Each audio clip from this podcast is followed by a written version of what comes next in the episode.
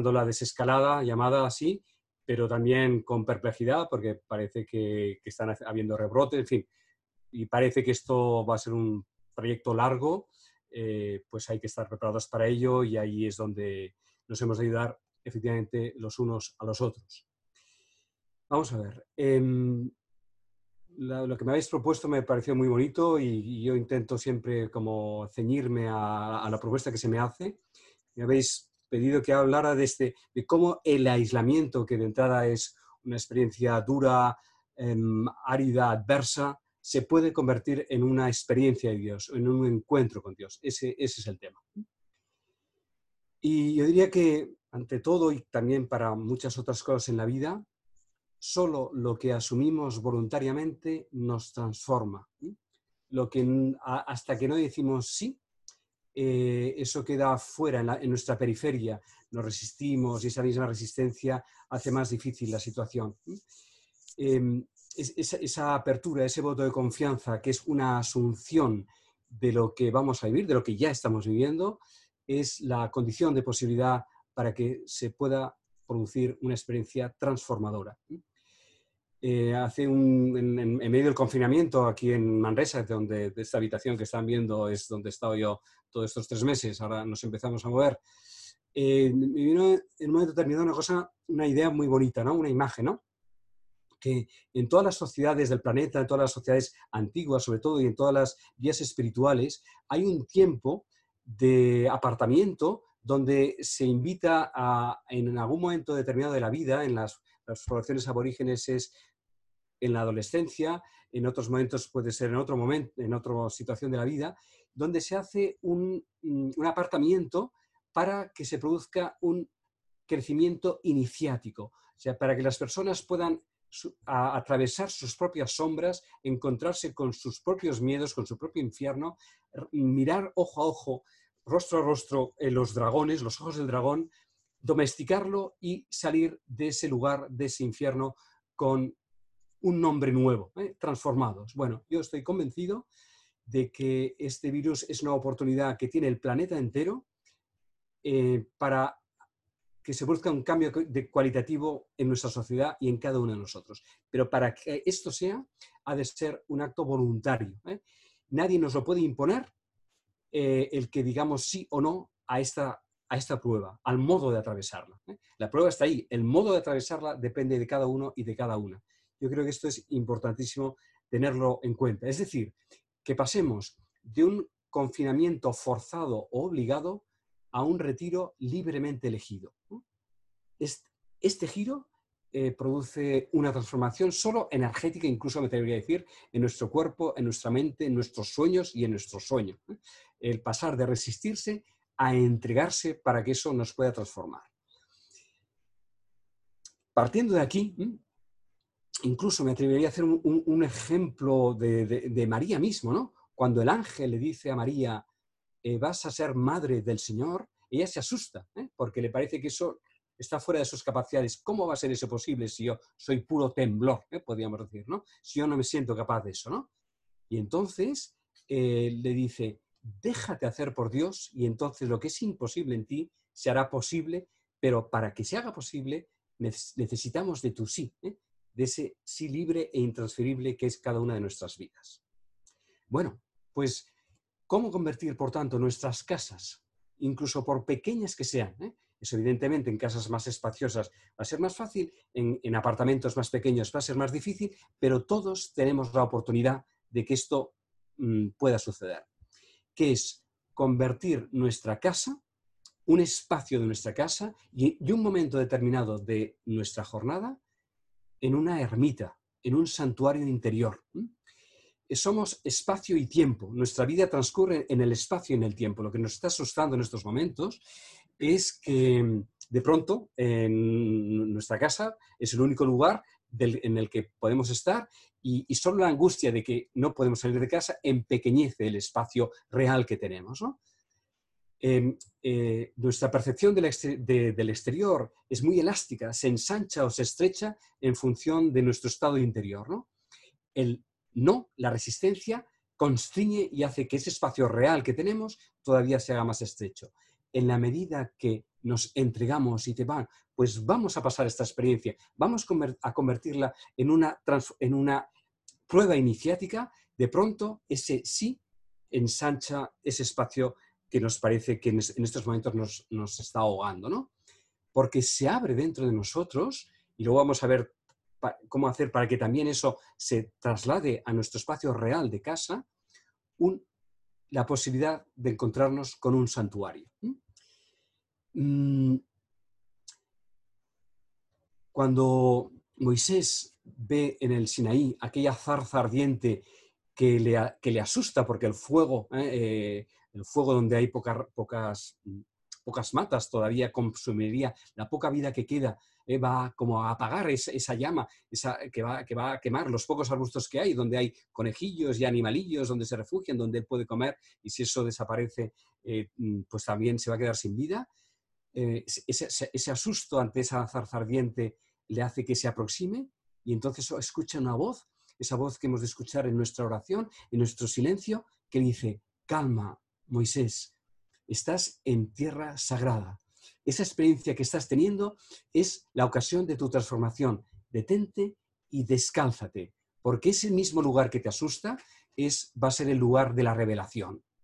Podemos convertir esta experiencia de confinamiento y nuestro pequeño apartamiento en casa en esa zarza ardiente que, cuyo fuego nos asusta en estos momentos por la inquietud que nos está creando y darnos cuenta que ese fuego no nos va a destruir, sino que nos va a transformar?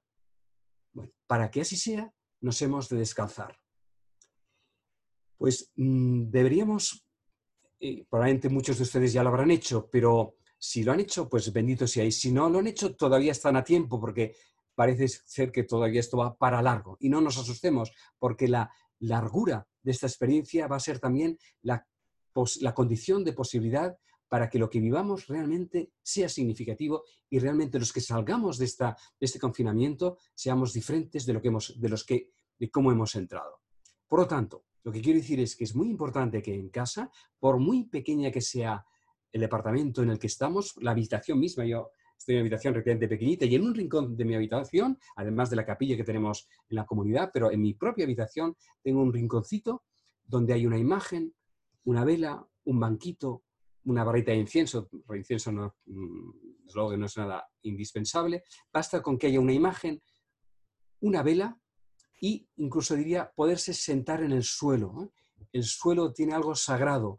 Las sillas, las butacas, nos van separando las suelas de los zapatos, los cubiertos con los que comemos, todo eso nos va separando de la vida, ¿no? Cuando estamos ante una experiencia de entrega hay que ir quitando intermediarios y ir lo más cerca de la tierra, lo que nos humilda, lo que nos hace humildes, la tierra es el humus, y sentados en tierra, si hay personas mayores, no, tampoco vamos a hacer un absoluto de esto, pero si somos jóvenes y medio adultos, vayamos a la tierra porque en la tierra hay una humildad y un contacto con la vida misma que nos hace también que nuestra mente, que estamos la mayor parte del tiempo aquí en la mente, descienda a nuestro cuerpo. Y cuando estamos en el cuerpo tierra, entonces estamos más cerca del presente y en el presente se abre la presencia. Bien, por lo tanto, elegimos un rincón de nuestra habitación o un rincón de la casa y procuremos que ese rincón se preserve para el tiempo de oración o de meditación que vamos a hacer. Y también elegimos un momento del día, por la mañana, primera hora, por la noche acostarnos, eh, momentos en franjas que realmente no haya empezado todavía todo el fargor de la batalla o, por, a primera hora del día o a, última hora de la noche, que es cuando también el sol eh, descansa o está amaneciendo, las horas de luz también son importantes, ¿no? Y entonces, ante ese tiempo y espacio sagrado, nos descalzamos, si pueden hacerlo realmente, lo hacen, o sea, ese, contacto al menos de la planta de los pies con, el, con el pavimento, con la alfombra, con el suelo. Y entonces encendemos una vela, tenemos una imagen, elegimos una imagen pues ante una imagen, si no hay imagen no pasa nada, la imagen está bien, el problema de la imagen es que nos puede sacar de nosotros, de lo que se trata en estos momentos es de entrar hacia nosotros, si esa imagen nos ayuda a interiorizarnos bien, que no sea una imagen que, que nos haga estar pendiente de fuera porque nos tiene que devolver a nosotros mismos. Y habiendo estos pasos son importantes porque nos permiten hacer la transición de nuestra agitación mental y emocional al hacernos presentes ante la presencia que en esos momentos se abre en nosotros y ante nosotros. Y entonces eh, empezamos simplemente a respirar, sentir cómo el aire entra y cómo el aire sale, dándonos cuenta que no tenemos que hacer nada, sino justamente lo contrario, nos dejamos hacer por esa respiración que se respira en nosotros. Y respirando, no solo estamos respirando aire, sino que estamos respirando pneuma, estamos respirando el Espíritu del Señor que se hace al mismo tiempo aire para nuestros pulmones. El aire para el cuerpo es lo que es el Espíritu para el alma y eso confluye en la respiración. La, la respiración es muy importante porque solo respiramos en el presente y cuando estamos atentos a la respiración, estamos inmediatamente regresando al presente, estamos regresando a casa. Si podemos cerrar los ojos sentados de esa forma sobre el suelo en un banquito, en un cojín o sobre la misma silla, pero con este contacto de las plantas de los pies en el suelo, y sentimos cómo el aire entra y cómo el aire sale, estamos haciéndonos presentes a la presencia y en ese momento eh, toda nuestra inquietud, toda nuestra agitación eh, se va progresivamente calmando, como una, una jarra que lleva el agua agitada. Cuando se detiene la jarra, la jarra está quieta, pero dentro de la jarra todavía el agua va bateando las paredes interiores. Si permanecemos en esa quietud y nos damos cuenta a través de la respiración cómo esa agitación del pensamiento y de la ansiedad va golpeando las paredes de la jarra, pero estamos serenamente, sin movernos, mirando a través de la observación de esa respiración del aire y de la presencia de Dios que entra y que me abro, y de ese aire que va saliendo al que me entrego, eso va calmando el agua agitada de la jarra. Y entonces, cuando ese agua empieza a calmarse, a través de esa apertura de abrirme al momento presente y de entregarme al momento presente, dejo que aflore esos pensamientos primeros o esa inquietud, esa ansiedad que puedo sentir, pero que al, al, haberme detenido y al haberme observado la respiración, lo acojo y al mismo tiempo no me arrastra, es muy importante en la meditación ni rechazar las emociones y los pensamientos, pero tampoco dejarse arrastrar por ellos. Porque si brotan es porque están en nosotros y piden ser acogidos. Pero si, los, si nos arrastran, entonces nos llevan a donde están ellos y, y no se produce ese giro que hay que hacer, que es observar, abrazar y al mismo tiempo soltar. Cuando estamos en este rato acogiendo nuestra, nuestra inquietud y nuestros pensamientos agitados, pero al mismo tiempo simplemente observándolos, dejamos que venga una palabra al interior.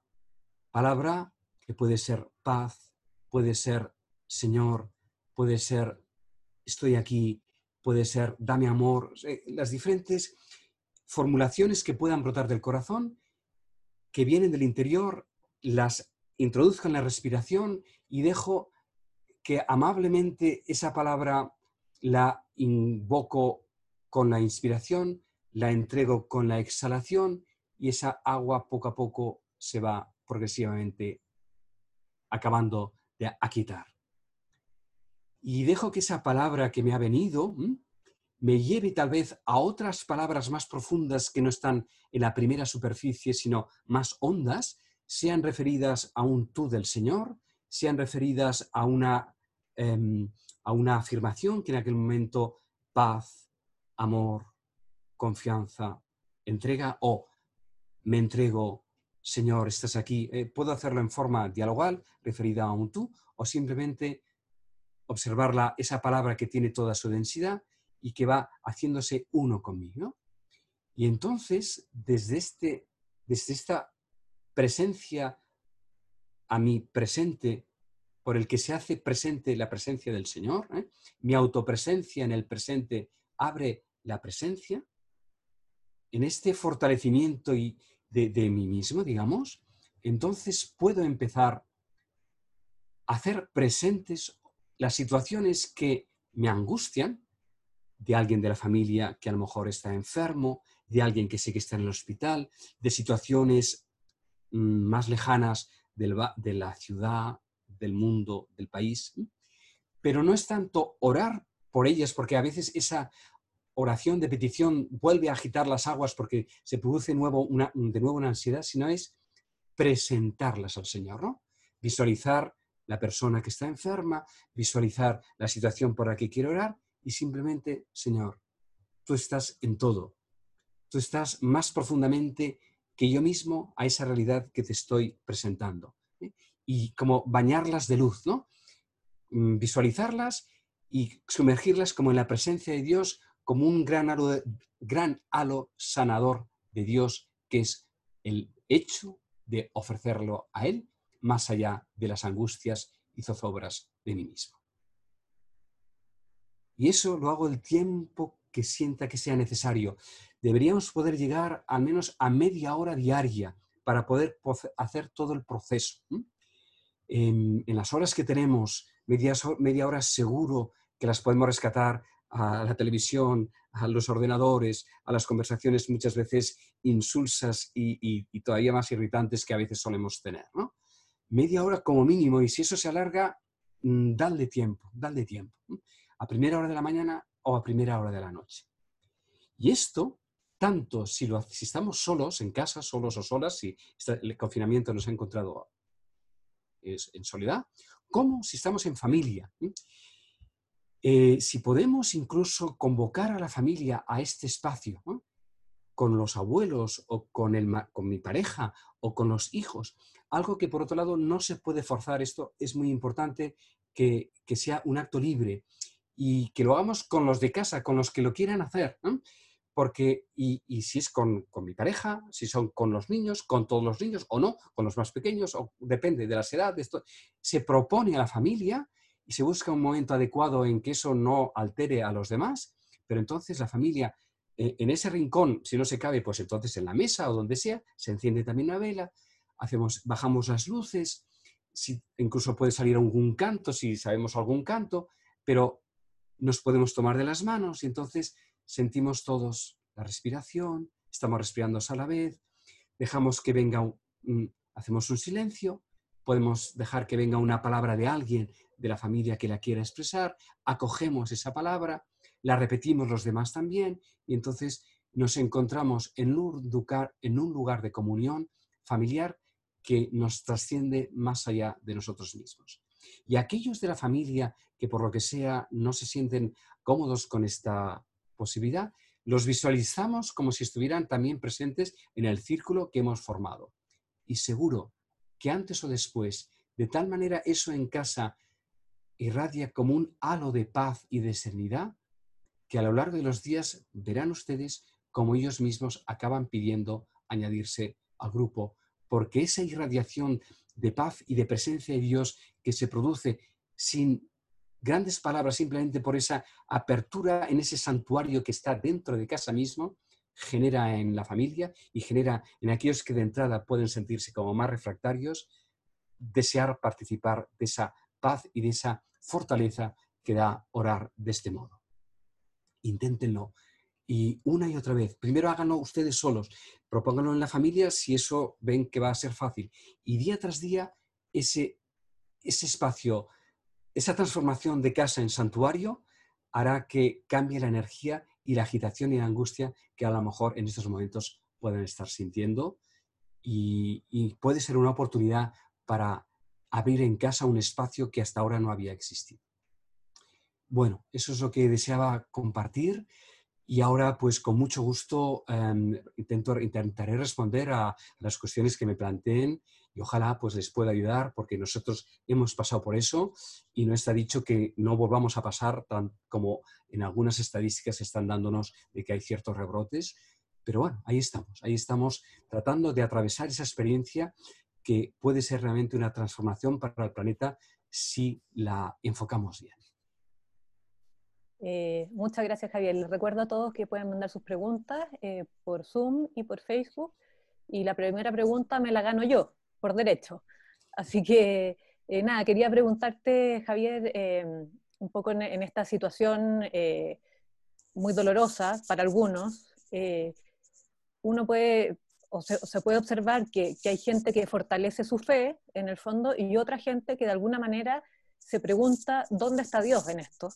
Em, y leí algo tuyo muy bonito, como de, que uno, eh, había un cierto proceso de purificación en que uno iba perdiendo alguna imagen de Dios, eh, pero, pero que era algo positivo, digamos, que, pero en el fondo mi pregunta final es cómo abrirse eh, a esa presencia de Dios que quizás no era la que yo creía. O sea, de alguna manera se me cae la imagen que yo tengo de Dios, que no es que se caiga Dios, sino que la que me he caído soy yo. Eh, y cómo abrirme a que Dios me reconstruya de alguna manera esa imagen eh, o su presencia en mí. cómo tener esa actitud de apertura, cómo saberlo leer, por ahí.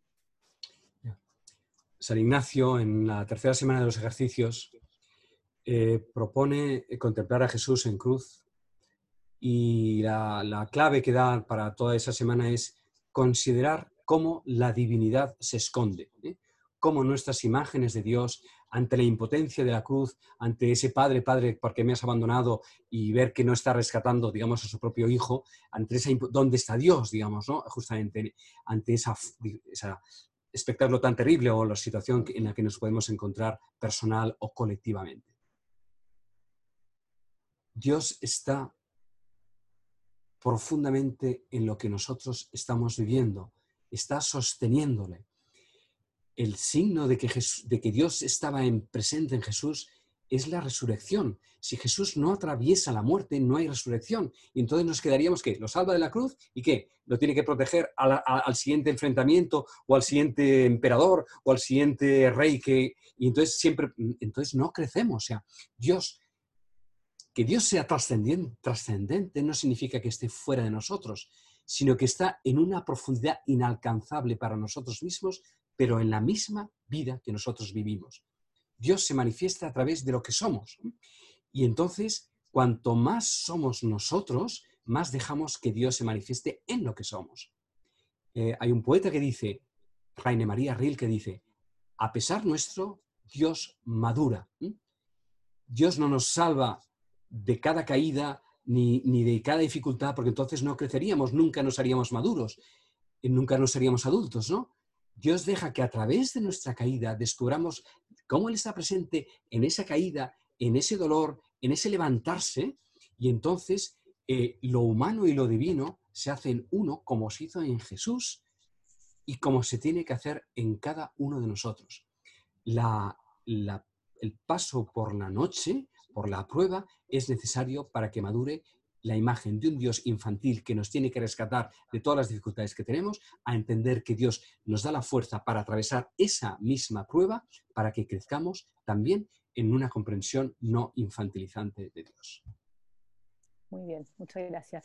Eh, te voy haciendo preguntas ahora, hay gente que nos está escuchando. Eh, por ejemplo, eh, Leonor Espinosa pregunta, ¿cómo podemos percibir a Dios en un espacio no solo pequeño, sino donde la pobreza y la incertidumbre, porque no sabemos qué vamos a comer mañana, no, deja espacio a la oración. Vale. ¿Y por qué en lugar de pensar en lo que vayamos a comer mañana, no comemos plenamente, con plena conciencia, lo que tenemos hoy? O sea, ¿por qué mañana? O sea, el problema es hoy. Hoy tengo pan o no tengo pan. Y si no tengo pan, gestiono hoy mi sensación de no tener pan y de hambre no, sabe, no sé lo que vendrá mañana. Sí sé que ahora, si tengo pan ahora, como el pan con plena conciencia y plena gratitud, el pan que tengo ahora. Mañana, ¿qué es mañana? Mañana es una creación de la mente. Mañana no sabemos lo que es mañana. Mañana será, es la prolongación de lo que sé hoy. ¿Por qué no vivo plenamente hoy? Y en ese mendrugo de pan, aunque a lo mejor sea solo un mendrugo, está toda la creación esperándome en ese mendrugo. Si tengo la capacidad de acoger y de bendecir y de comulgar con ese mendrugo de pan como si fuera el cuerpo mismo de Cristo, porque de hecho es el cuerpo de Cristo que en ese momento se manifiesta en ese mendrugo de pan, ese pan vale todos los panes del mundo y todos los mañanas y todos los pasados mañanas, porque si hoy vives eso en verdad, mañana cuando tengas otra cosa, porque volverás a tener o un mendrugo o un vegetal o cualquier otra cosa y lo vives de la misma manera, ese hoy abrirá el mañana, pero no lo abrirá mañana, sino que lo estás abriendo hoy. Y ahí es donde está Dios, plenamente presente en lo que tú en estos momentos, ahora, aquí y ahora estás viviendo. Muy bien. Eh, Magdalena Ríos pregunta, ¿por qué me cuesta tanto conectarme conmigo misma y con Dios? Lo he intentado y me es muy difícil. Porque tenemos una idea rara de nosotros mismos y de Dios. O sea, eh, eso mismo que te cuesta, eres tú misma que te está costando eso. Acepta que te está costando. Si en lugar de luchar con que te está costando, aceptas que te está costando, ya estás en contacto contigo misma. Estás en contacto contigo misma en cuanto que te está costando. No te rechazas, sino que abrazas que te está costando. Y la mirada cariñosa con que te está costando, de pronto empieza entonces a dejarte de costar. Porque no te regañas a ti misma porque te esté costando, sino que entiendes que te está costando. Y en la medida que lo entiendes y empiezas porque lo acoges, empiezas a comprender por qué te está costando. Y a través de lo que te está costando vas encontrando una vía de conocimiento de ti mismo, de por qué me cuesta, porque ahora sí, ahora no. Y Dios es esa mirada que está detrás tuyo, sosteniendo tu propia mirada aquello mismo que te está costando.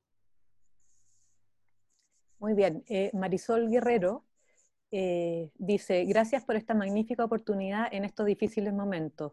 Mi pregunta es, ¿qué pasará cuando tengamos que salir al encuentro de los otros? ¿Qué mundo nos espera? ¿Por qué adelantarse a lo que ahora no estamos viviendo? No sabemos nada de lo que va a suceder. Si cada una de las personas que ahora estáis, estamos pasando esta prueba vive en profundidad esa, esa experiencia que ahora se nos da, podemos salir diferentes de cómo hemos entrado si ahora estamos anticipándonos a cuando salgamos, no estamos ni cuando saldremos, ni ahora que lo estamos pasando, ¿no? Esa pregunta es una trampa, no sirve, porque está hecha desde las categorías, desde las categorías del futuro. Entrégate plenamente con confianza de que aquí y ahora está la posibilidad de la transformación tuya, de Chile y del planeta. Y entonces eso abrirá en su momento la siguiente puerta. No nos adelantemos a la puerta que todavía no está abierta. Muy bien. Eh, Juan Pablo dice, hola Javier, extraño mucho la Eucaristía y la oración frente al Santísimo Sacramento. ¿Cómo hacerlo? Y, perdón, lo uno a otra pregunta que es, eh, ¿no será bueno hacer esto que tú has comentado de esta meditación frente, por ejemplo, al Santísimo por alguna cosa tecnológica, digamos, por el teléfono o una de esas dos preguntas? Bueno, Em, si, alguien, hay alguien que organiza una imagen fija que no distraiga y que, que hayan desde alguna iglesia, desde algún oratorio, desde alguna comunidad que haya, y, puede poner una cámara con la que se pueda conectar y que, que, esa, imagen, sí, podría ser, podría ser un, tabernáculo. Mm, mm, sí, eso puede ser un, primer, una posibilidad, ¿no? Pero yo diría, ¿no podríamos prescindir también de todo esto? Y descubrir que nosotros somos el tabernáculo de Cristo en nuestra más íntima y profunda profundidad, intimidad. Que ese tabernáculo no lo hemos de ir a buscar fuera, que cuando lo tenemos está bien, pero ahora que no lo tenemos, no es una oportunidad para descubrir que nosotros mismos somos el lugar de Dios. Cada cual que haga el camino que pueda. Eh, lo de la, esta posibilidad tecnológica de filmar y eso está bien, es una imagen, pero entonces la mirada va a estar fuera y nos, a lo mejor nos quedamos a medio camino. Muy bien. Eh, Teófilo de la Cerda pregunta, ¿cuáles son los beneficios que se obtienen con esta práctica de la meditación? Estar presente en la presencia el gran, la gran trampa de nuestra sociedad y de la muy elaborada por la, por la mente es que estamos la mayor parte del tiempo exiliados de nosotros mismos. Dios está siempre, en Él somos, nos movemos y existimos.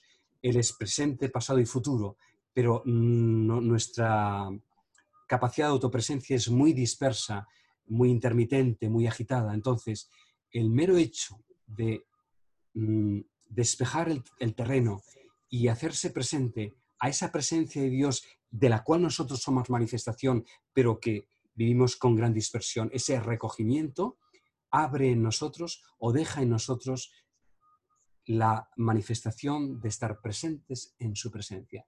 y el beneficio de estar presentes en su presencia es total. Perfecto. Eh, y Manuel Cueto escribe, si Dios está presente en el conflicto social actual, ¿qué nos está indicando?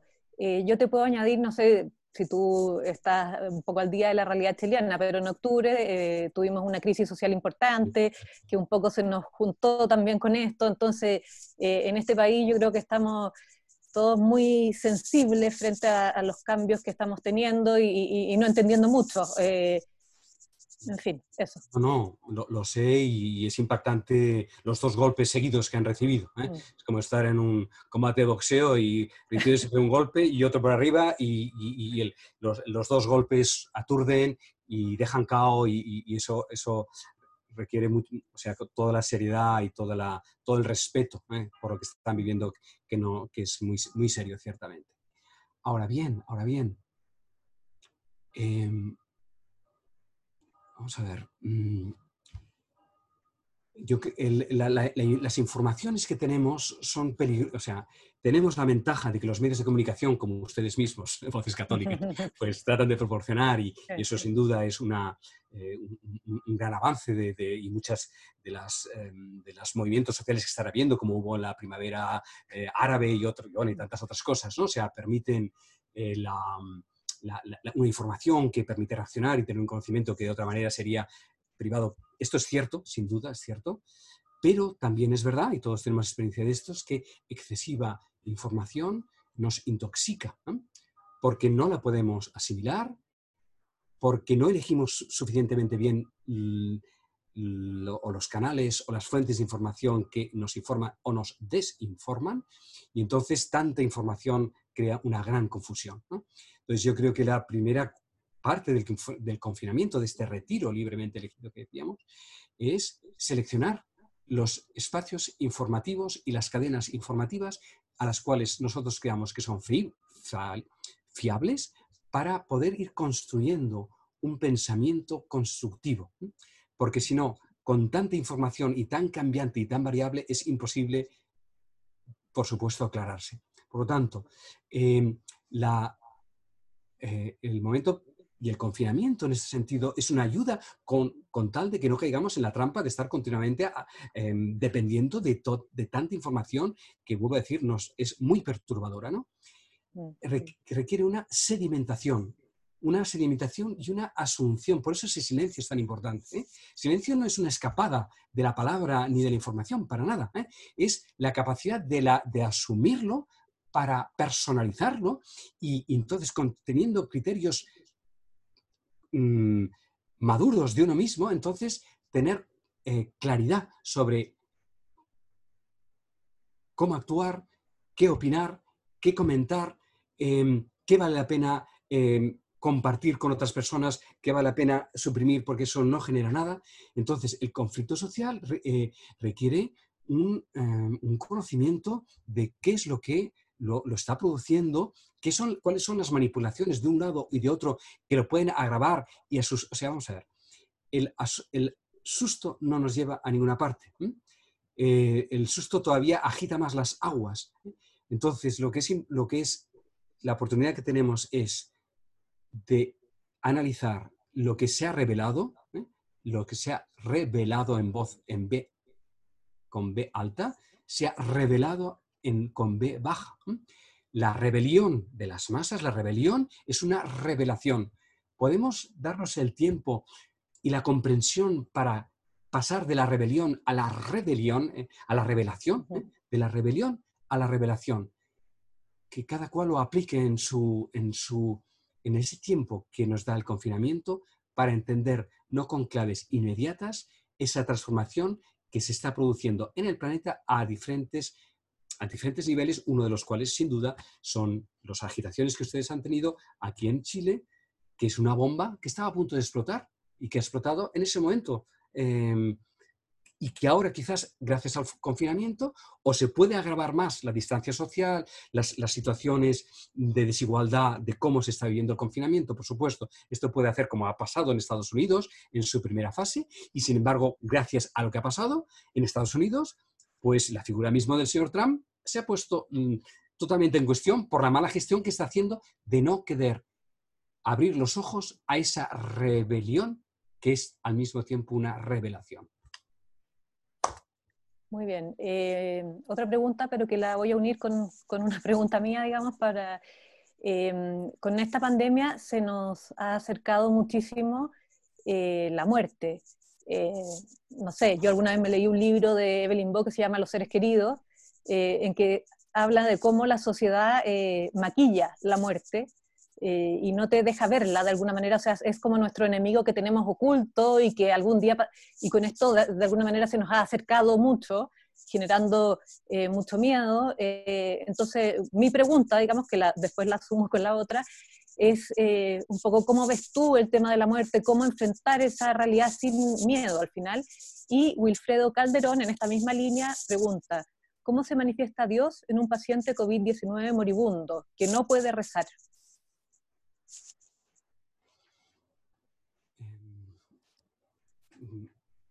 ¿Cómo se manifiesta Dios a ti que estás viendo a ese paciente o cómo se le está manifestando Dios a ese paciente en su enfermedad? Son dos preguntas diferentes.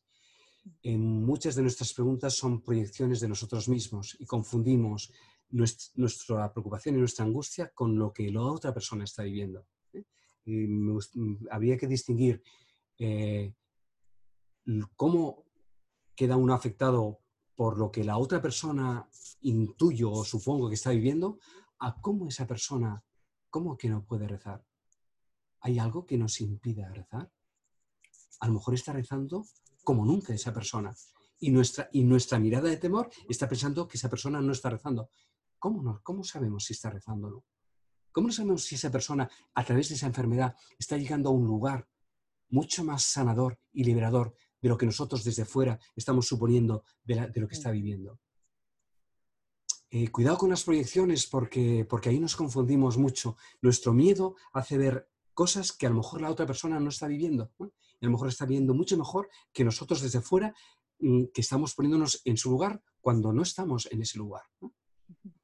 Eso es muy delicado y porque no significa no tener compasión, pero a veces nuestras compasiones son muy proyectivas, ¿no? y, muy confusas, por lo tanto, ¿eh? porque no sabemos si estamos hablando de la otra persona o de mí mismo. Entonces, me devuelvo yo a mi pregunta, a mí mismo, ¿no?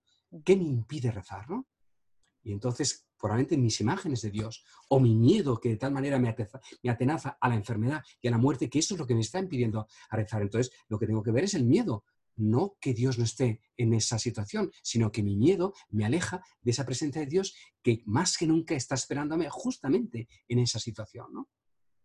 Hay, que, eh, hay que afinar mucho todo, todo lo que pasemos por la conciencia es absolutamente necesario. ¿eh? Yo creo que mm, el gran paso que las religiones hoy han de dar en el planeta es pasar de la creencia a la conciencia. La creencia está bien, pero es una delegación, ¿eh? algún modo de confianza, algo que creo. Eh, no digo, la fe por supuesto que es necesaria, porque la fe es un salto más allá de mí mismo, y, eso es, básico para la experiencia religiosa. ¿eh? Pero la creencia no es exactamente la fe, la creencia es una formulación concreta en la que muchas veces delegamos nuestra conciencia. Hemos de pasar de la creencia a la conciencia sostenida por la fe. Bueno, eso habría todo un capítulo muy, muy largo. Pero a tu pregunta, Mae, eh, ¿y si la muerte no existe? ¿Y si lo que existe es un cambio de planos? Un desprendimiento del vehículo cuerpo. Cuando hemos hecho nuestro recorrido, venimos a la Tierra para trabajar y para trabajarnos venimos a hacer una tarea sobre nosotros mismos para crecer en conciencia y en amor y venimos, y esto lo hacemos sirviendo a los demás. Cuando esa tarea ha terminado, nos desprendemos del vehículo cuerpo para trascender y pasar al siguiente estadio. Pero hemos absolutizado tanto este vehículo que cuando parece que nos vayamos a desprender de él, se acabe todo. ¿Y si lo que es la muerte, es un segundo nacimiento. Cambia totalmente el planteamiento. No hay muerte, hay segundo nacimiento. Hay desprendimiento del vehículo cuerpo para pasar a otra dimensión. y continuar nuestro recorrido de ser imagen y semejanza de Dios. Cambia totalmente, cambia totalmente el planteamiento si pensamos que aquí se acaba todo o al contrario, si aquí empieza todo. Eh, en ese sentido, eh, perdón, en ese sentido leí algo eh, tuyo que creo que podría ser muy útil y consolador en el momento que estamos viviendo sobre la proximidad física, o sea, que había otros modos de estar cerca de los que no podíamos estar físicamente. Quizá un poco que, comentaras eso también yo creo que podría ser bueno. Claro. Quizás, en la, muchas gracias. En la primera parte he ido quizás rápido en cuanto al tema de la, Mm, en ese momento de, oración, tanto personal como en familia, hacer presentes a las personas cercanas de la familia, familiares o conocidos o no conocidos anónimamente, las personas que sabemos que están en estos momentos eh, pasando eh, el COVID-19 y que no tienen esa proximidad tan necesaria para hacer una despedida, si es que hay que hacerla eh, acompañada. Entonces, pues claro, si nosotros somos mucho más que nuestra corporidad, cuando estamos en, la profundidad de la oración, nuestro pensamiento no es más que nuestro pensamiento y haciendo presente a esas personas que en esos momentos están aisladas y no tenemos acceso físico a ellas, por esa imagen que nos hacemos de ella y por esa luz que decíamos que es hacerlas, ponerlas en presencia de Dios, entramos en comunión con ellas y estamos con ellas. Yo hace unos años estaba en un grupo de oración que se reunían los jueves por la tarde a hacer la oración. Y durante un año estaba trabajando, estuve trabajando, eh, haciendo una experiencia de trabajo manual, de una situación de, jornalero, en una situación, bueno, en unos campos de invernaderos muy duros de, cerca de Barcelona. Y, estaba en un momento duro, estaba sudando, pasando mm, con gritos alrededor, y de pronto sentí una presencia muy grande de, de grupo de oración. Y pensé, caray, qué raro, porque eso es, mañana, no es hoy, ¿no? Bueno, pues mira, por lo que sea, habré tenido un pensamiento de ellos y me habrán venido en el momento que estoy pues pasándolo mal. Bueno, y me quedé con, un grato sabor de, sentirme acompañado. Por la noche me llamaron que habían cambiado la hora y que estaban en ese momento rezando por mí. Bueno, fue maravilloso, fue maravillosa esa experiencia, porque no estaba prevista, no, no, no, no estaba calculada. ¿no? Si lo creemos, accedemos a esas personas desde donde estamos, pero hemos de creerlos. Si creemos que podemos mover las montañas, nos dice Jesús, ¿eh? si tuviéramos fe, no podemos movernos nosotros hasta ellos si y ellas si tuviéramos, si tenemos esa fe o cuando tenemos esa fe. Por lo tanto, Mae, el confinamiento está poniendo a prueba nuestra fe para que crezcamos en todos los aspectos. Decimos que creemos y a la verdad estamos a mitad. Habitemos la totalidad de nuestra, de nuestra confianza, habitemos la totalidad de nuestro camino religioso que nos lleva al Señor y solo estamos viviendo una fragilísima parte. El confinamiento nos está desde adelante a abriros del todo a la totalidad de la experiencia de Dios que estáis teniendo en la experiencia humana que estáis viviendo, porque Dios está totalmente presente, esperándonos en esa misma experiencia que, ya estamos viviendo. Eh, muy bien. Eh, la última pregunta eh, que leo aquí, María Cristina Canales, dice, tengo seis hijos y los dos mayores perdieron su fe. no creen en Dios y tienen un vacío en su vida que me duele. ¿Cómo los atraigo a este tipo de oración sin decirlo explícitamente?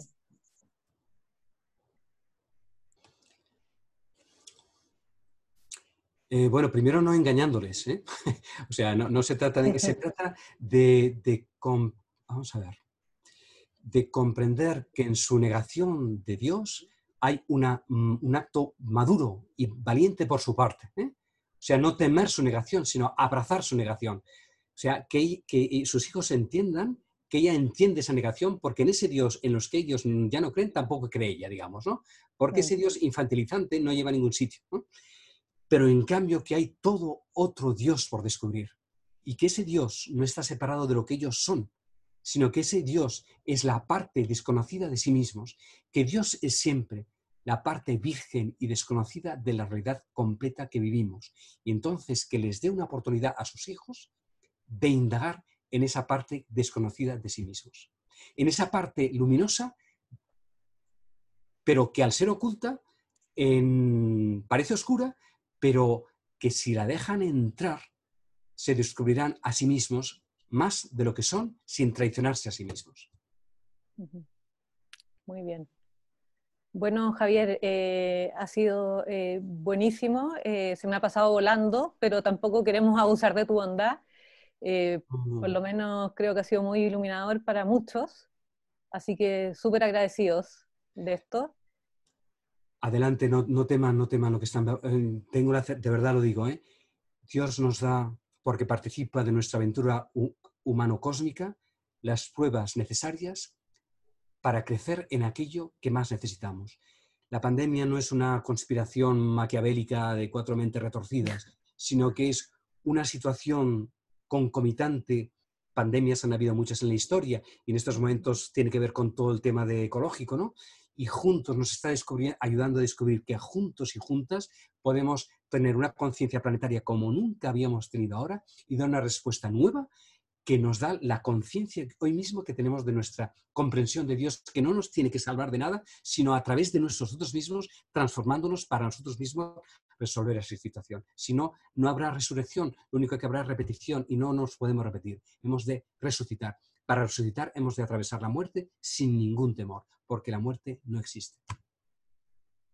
Buenísimo y, da mucha paz. Así que muchas gracias. Gracias a todos los que han estado conectados y comentarles que esto va a quedar grabado eh, en Facebook y bueno, lo estaremos transmitiendo también a través de las redes sociales de Voces Católicas. Muchas gracias, Javier. A vosotros. Gracias, Mae. Gracias.